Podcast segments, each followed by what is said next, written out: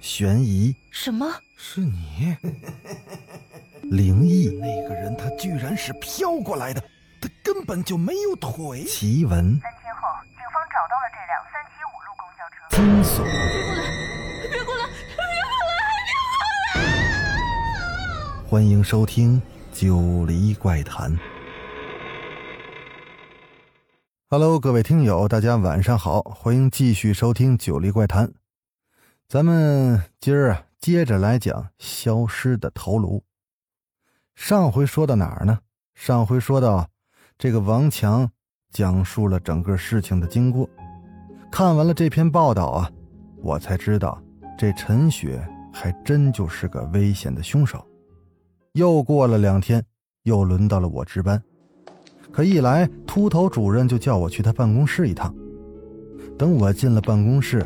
里面除了主任外，还有一个男人坐在那儿。看到我进来，秃头主任居然自己先出去了，只留下我和那个陌生的男人。当我出了办公室，回到值班室时，才发现天气越来越冷了。我猫在值班室里打开了取暖器，然后把值班室的小窗户关了下来，只留了一点点出气的口子。我喝了口水。在暖和的空间里，睡意像潮水般的涌动，令我无法抵抗。我觉得有点热，于是脱去了身上的大衣，躺在了小床上。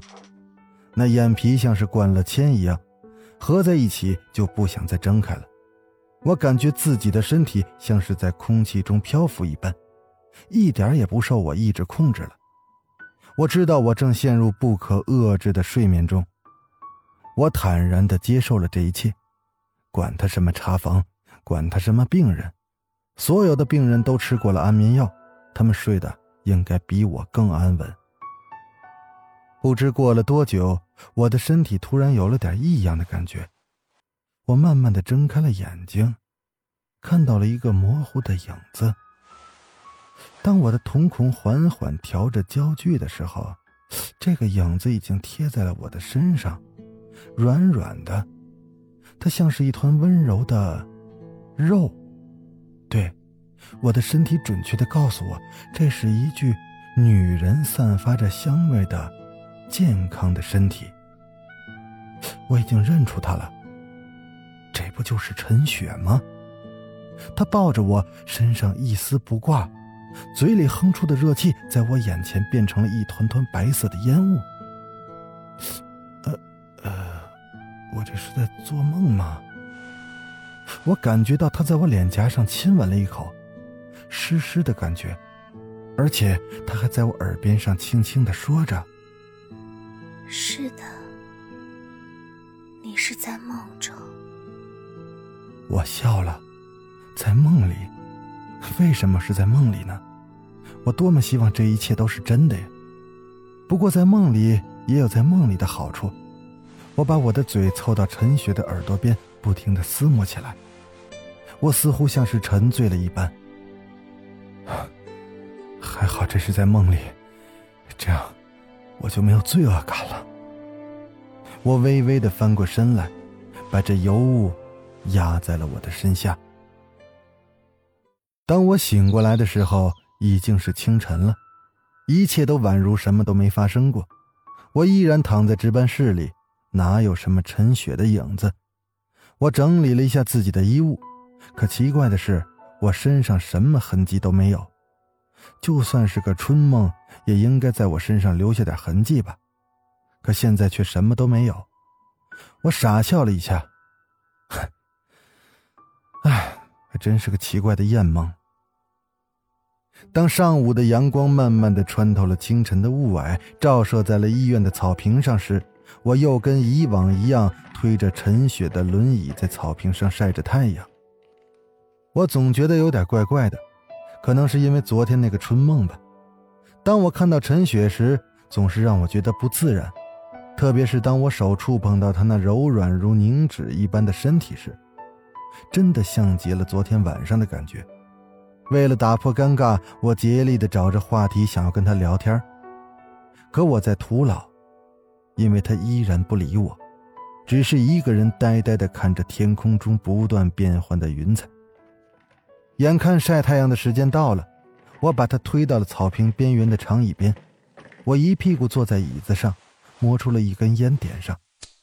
当烟草的芬芳慢慢在我口腔中徘徊时，我突然发觉陈雪的眼睛正在注视着我。她那眼睛非常的漂亮，像是两颗剔透的猫眼一般，但是眼神却炯炯有光，竟盯得我。有点毛骨悚然。呃，陈雪，怎么了？有什么不舒服吗？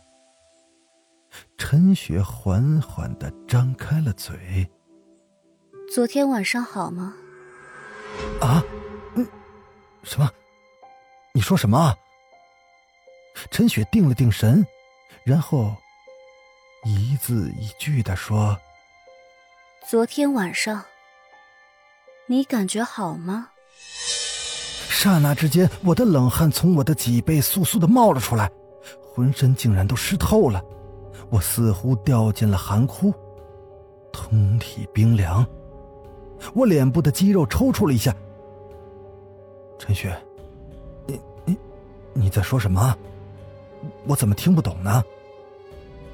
陈雪的脸上满是诡异的微笑，她看着我。语气缓慢。你以为那是一个梦，可是那却是实实在在发生的真实的事情。我的身体猛烈的抖动了一下。什么？难道昨天晚上发生的事儿不是一场梦，而是真正的发生了？你以为我吃了安眠药后会睡着的？其实我只是压在了舌下。我在你的茶杯里放进了我最近攒下来的安眠药。我在你昏昏沉沉的时候，走进了你的值班室，和你做了你以为是在梦里做的事。他说话的时候条理分明，哪像个精神病人？你也应该知道，医生和他的病人之间做了这样的事，会有什么后果吧？我已经把昨天晚上从你身体里流到我身体里的那些液体，用我的方式保存好了。你明白我的意思的。我感觉到自己的头有点晕了，我知道后果，这会让我再也没有继续做医生的可能性。你对我做这些，到底为了什么？我要你带我出去，我只想在外面见一个人。亲口问他还爱不爱我？只出去一天，我生日的那天。陈雪说的斩钉截铁，我似乎没有任何其他的选择。说实话，我一直对陈雪有好感，可现在她的所作所为却让我觉得她像是一个蛇蝎一样的女人。他精心的设计了一个圈套让我钻，我却没有任何逃脱的余地。他之所以选择了我，是因为在晚上只有我才有电梯的钥匙，也只有我才可以在神不知鬼不觉的情况下带他出去一天。两天后又是我值班，这天就是陈雪的生日，我必须在这天做出行动。其实要带她出去，对我来说是件很容易的事儿。我一上班就拉着门卫的王大爷喝酒。没几杯就灌得他晕乎乎的，然后我找了件女护士服给陈雪穿上，就这么大摇大摆地走出了看似戒备森严的医院。等出了医院大门，我就问陈雪想到哪儿去，她指了指离医院不远的一幢大楼，在那栋楼的地下停车场四十四号停车位停了一辆红色的 Polo 车，车钥匙放在左边的垃圾桶的底座下，你去开来接我吧。我有点好奇，他怎么会在那儿放了一辆车呢？他又怎么知道我会开车呢？当我把那辆车开来接陈雪之后，我问起了他我心中的疑惑。哼，别想这么多了，我是不打无准备的仗的，我早就设计好了。当我在我的床角发现了那堆切碎了的尸体，我就知道自己陷入了一个圈套。而这个圈套，只有我自己才可以解开。我以前大学学的就是医学，而且专修的精神病医学。我知道自己在什么时候做出什么事情，可以让所有的人都以为我是精神病。我也知道你会是我的医生，对你我早就有了了解。在这里放一辆车是我早就准备好了的，就是等着今天出来。怎么？你说你陷入了一个圈套？那，那这么说，那个女人不是你杀的？当然，我怎么会杀了一个我根本就不认识的女人？我又不是冷血。那你怎么不跟警察说呢？让他们去调查呀。跟他们说有什么用？所有的证据都证明了是我杀的，我就是跳进黄河也洗不清。而且我知道凶手是谁，但是他却有充分的不在场证明，所以所有的事情只有我自己来做。你知道凶手是谁？是的，就是包养我的男人。哼，在那个女人的身体上留下了他的秘密。他在做爱的时候。到了高潮就喜欢用牙齿咬女人的肩膀，他以为他能抹去女人身上的指纹就能让人怀疑不到他吗？他错了。陈雪的表情露出了一丝狰狞，他扒了下她的衣服，向我展示了他肩膀上一个宛如月牙的齿痕。那你为什么要把那个女人的尸体煮在锅里呢？陈雪的脸上满是一种奇怪的、充满兴奋的表情。我要处理尸体，我不想让任何人知道我这里会有这么个东西。我在网上看到过一篇怎么处理尸体的帖子，就是在锅里煮烂之后切成一块一块扔进下水道。谁知道我还没处理完，尸块就发臭了，引来了保安和警察。也怪我自己忘了把尸体放在冰箱里，那冰箱也太小了一点我定了定神。向陈雪提出了最后一个问题。那，那个男人到底是谁呢？他，他，他是……我不能直接引用那个男人的名字，因为这个名字太敏感了。在我们这个城市里，几乎所有人都知道他，他也每天都会在我们这个城市的报纸和电视上跟我们见面。陈雪之所以不敢向警察说出他的名字，而宁愿伪装成一个精神病的病人，也是因为怕惹来更大的麻烦，甚至是杀身之祸。我也不想问陈雪她的下一步计划。我知道她是个坚强的女人，她的心思缜密是我难以想象的。我坐在车上，就只是淡淡的问了这么一句：“那，我们现在去哪儿呢？”陈雪的眼睛直勾勾的注视着挡风玻璃。回森林小区。啊，回森林小区？你不要命了？往往最危险的地方才是最安全的地方。当我驾驶车辆来到那幢洋房前，他却指了指旁边不远的一幢楼，停在那边。下了车，他没带我去他住的那套房，而是上了另一幢楼。这一套房是我用他的钱另外买的，本来是准备送给我的父母，没想到现在却成了我避难的地方。那现在，你准备怎么做？今天是十八号，他每个月的这一天都会到他挂名的一家公司去拿他的顾问费，拿了之后就会到万金酒店的雪茄房享受享受。我们就到那里去找他。你是准备杀了他吗？当然不是，我又怎么杀得了他？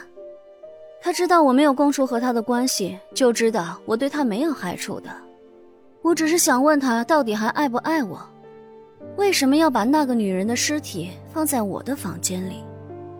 说实话，我觉得他的理由很牵强，但是我可以理解女人的心思，总是让我无法了解的。陈雪洗了个澡，就和我一起出了门。我们把车停在了万金酒店的大门外，可直到中午才看到那个肥胖的大人物夹着公文包进了主楼。说实话，我长得也算是一表人才，而陈雪又称得上是女人中的极品，所以我们一路上去都没人拦住我们盘问。站在那个男人常常包下来的那间雪茄房外，陈雪对我说：“让我在外面等着他，如果他在里面尖叫的话，我就马上冲进去救他。毕竟那个男人杀死了一个女人，他会对陈雪下手吗？”可陈雪竭力不准我跟他一起进去。看着他妖娆的走进了包房，我有些郁闷的点燃了香烟，我的耳朵都竖起来了，时刻准备听到什么是不是陈雪的尖叫声出现。但是，我什么都没听到。他进去了，最多只有一分钟就冲了出来，身上的衣服凌乱不堪，手上还拿着一把锋利无比的刀子。而且那刀锋上满是鲜红的血，我一把就抱住了他。怎么了？发生什么事了？我杀了他，我杀了他。然后他说完就倒在我怀里哭泣起来。这个时候，有个服务员从我们身边经过，我连忙搂住了陈雪，用我的嘴唇堵住了她的嘴，同时也堵住了她的哭泣声。我们装作是一对热恋的情侣，掩过了服务员的注意。坐在车上，我沉默不语了。陈雪絮絮叨叨的说着她走进雪茄房的经历。当她进了烟雾缭绕的房间，那个大人物就把她搂在了怀里，什么都没说，就是不停的狂吻。陈雪对那个大人物的恨意竟在一瞬间消失了。在这间私人包房里。他们曾经来过无数次，也知道没有服务员会进来骚扰他们。陈雪满心以为那个大人物会跟原来一样，在这与他云雨交欢，可他错了。当他在迷幻中睁开眼睛时，却透过房间的一面镜子，看到那个肥胖的男人手里拿着一把切雪茄的锋利的刀子。那刀尖正慢慢的向上移，对准了他的喉咙。女人恐惧的力量真是让人难以相信，在最危险的时候，往往会做出最惊人的反应。陈雪猛地抓住男人的手腕，用力这么一转，那刀锋就插进了男人的身体里。长期的酒色已经严重的腐蚀了男人的力量，让他虚弱不堪。那手腕上的力量竟然经不起一个柔弱女子这么轻轻的一扳。也许，不是那么轻轻的一扳。我扔掉了手里的烟。陈雪，那我们现在干什么？我们回森林小区，我们吃个饭，洗个澡，换身衣服，就回医院。没有人知道我们来过这里。最多再过一年。我就可以因为症状的减轻出院。我是学精神病学的，我知道自己应该在什么时候装作症状好转。等我一年，我们就可以永远在一起了。只要你不说出我们之间的秘密。陈雪冲我暧昧的一笑，我的心竟有些酥软了。回到了屋里，陈雪就开始忙碌起来，不知道炒的什么菜，满屋子都是浓郁的香气。没过多久，一桌子的菜就摆好了，糖醋里脊、水煮肉片、红烧狮子头。陈雪的手艺真是不错，色香味俱全。我的食指也不由自主地跳动了一下，我狼吞虎咽下了整整一桌的饭菜，竟然没留下一点的剩余。我吃完了饭，靠在椅子上点了根烟。陈雪看着我，目不转睛。我觉得自己的身体在她的注视下有些发热。陈雪，怎么了？他笑了笑，两只眼睛眯成了一条缝，就像一弯新月一般。重温一下那天的梦，好吗？我的心脏在狂跳，我拥着这油雾倒在了他那张整洁的、能嗅到香味的大床上，我反复的吻着他的全身。肆意的放肆着自己的身体。当我精疲力竭的倒在陈雪身边时，他还不满足的用双足缠绕着我。终于，他闭上了眼睛。我突然觉得有点口干，我站起身来想去找点喝的来润润我的喉咙。我打开了冰箱，翻找着里面的东西。我在冰箱的最下层看到了一个黑色的塑料袋，那里面似乎包着什么。我好奇的打开看了看。当我手里拿着一瓶矿泉水回到床上时，心里若有所思。这个时候，陈雪被我惊醒了，她又缠上了我的身体，像一条蛇一般。亲爱的，我还要。我积攒起了所有的力量，再一次向他发起了进攻。在某一个时刻，我感觉到他身体在不停的颤动，我也压制不住自己想要释放力量的念头。当我快要达到快乐的巅峰时，我从床头对面的镜子里看到了一柄透着幽光的刀锋，正捏在陈雪白皙的手里。我的精神猛地一震，我伸出手来，紧紧地扼住她的手腕。我不会像那个所谓的大人物一般没有抵抗力，我的力量令陈雪的手腕无法动弹。她面如死灰，脸上满是失望的表情。你一直都在防范我，对吗？我点了点头。你怎么知道我会杀你？哼，因为我一直都知道，你就是真正的杀人凶手。你为什么不相信我说的话？在那个他勾引我的晚上，我在进值班室之前，我的秃头主任把我叫进了办公室，里面有个男人在等着我，这个男人，就是那位大人物。他和我的主任已经沟通好了，让我找个时间把陈雪放出来。他也知道是陈雪杀了那个女人，因为陈雪一直没供出她的身份。所以他用尽了所有的关系，帮陈雪办到了兰草医院，而没有能接受法律的制裁。那个死掉的女人，就是这位尊敬的大人物新包养的一个小姐。本来只是想着趁陈雪回老家时，在这个乡巢里温存一下，可没想到陈雪提前回来了。他就这么当着大人物的面，一刀扎死了这个女人。陈雪是个可怕的女人，心如蛇蝎。她和大人物约定好了，必须在两个月内把她放出来，不然她就会公布所有的真相。不得已，这大人物找到了我。陈雪用异样的眼光在盯着我。你早就知道了，那你为什么不在我去找那个男人的时候告诉我是他救了我，反而让我去找他的麻烦？你明明知道我是去杀他的，反正他也不是什么好东西，死掉了也不足惜。这样的人本来就该死。那你怎么知道我要杀你呢？你为什么不相信我会和你一起回医院？我一边拿绳子把陈雪绑在床上，一边说着：“出来了，谁也不会想回到医院去，这个谁都知道。”更重要的是，我刚才在你的冰箱里找到了一个黑色的塑料袋，那里面竟是一颗冻得僵硬的女人的头。我已经知道了，这就是那个死了的女人的头。你这种女人，又怎么可能放过我呢？我掏出了手机，拨打了幺幺零。没过多久，我听到楼下传来警笛的鸣叫声。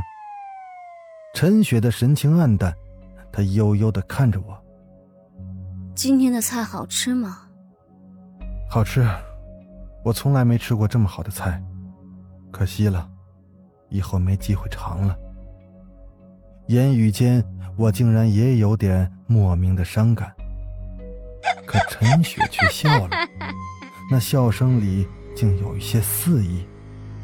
我有些奇怪的盯着她。那些菜当然好吃了，那是我从冰箱里拿出来的肉，足足冻了一个多月，是那个女人大腿上最嫩的部分。当警察走进房间时，他们奇怪的看着我，正抚着床头大口的呕吐着，那地上满是污秽的肉块。好了，这个故事就讲完了。